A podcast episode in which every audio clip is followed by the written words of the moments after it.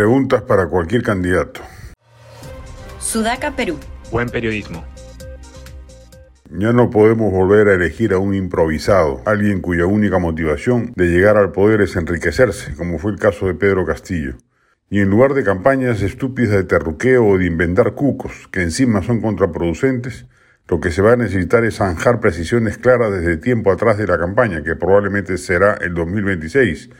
Aquí un listado de algunas inquietudes que los potenciales candidatos debieran absolver si quieren aspirar a sentarse en Palacio y que la opinión pública sepa con antelación frente a qué está. Salud. ¿Cuánto del presupuesto lo va a destinar a la salud pública? ¿Va a fusionar e-salud con el MINSA? ¿Va a aplicar concesiones u obras por impuestos para construir infraestructura? ¿Cómo piensa resolver ese afarrancho sindical que existe en el sector?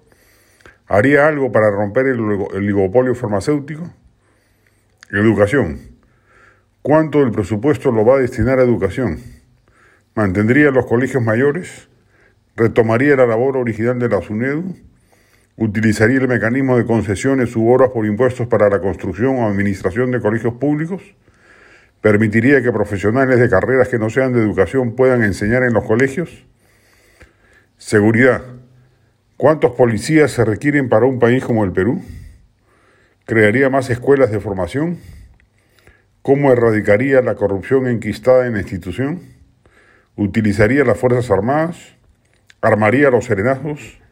¿Los unificaría? ¿Implantaría la pena de muerte? ¿Qué cambios haría en las cárceles peruanas? Corrupción. ¿Qué haría con la Contraloría para que pueda actuar más rápido y preventivamente? ¿Promovería que aumenten las penas por corrupción? ¿Inhabilitaría a los sentenciados por corrupción de cualquier función pública? ¿Impediría que los sentenciados en primera instancia por corrupción no puedan postular a cargos públicos? Reforma del Estado. ¿Reduciría los ministerios? ¿Cómo empezaría la reforma del Estado? ¿Crearía una comisión ad hoc? Reactivación económica.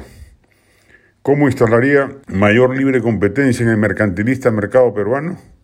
¿Privatizaría Pedro Perú y Sedapal? ¿Colocaría salvaguardas a las importaciones chinas?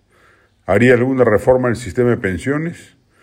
¿Cómo reduciría la gigantesca brecha de infraestructura que tiene el país?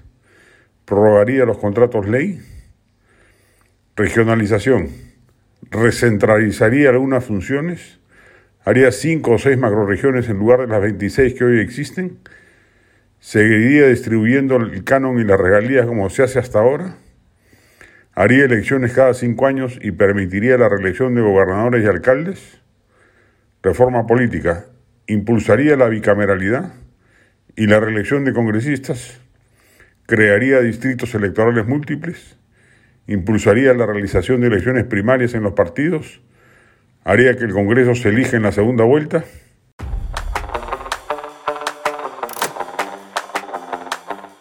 Este podcast llegó gracias a AFE, operador logístico líder en el mercado peruano que brinda servicios de almacenaje, transporte de carga, courier y cómics. Los puedes ubicar en www.afe.pe.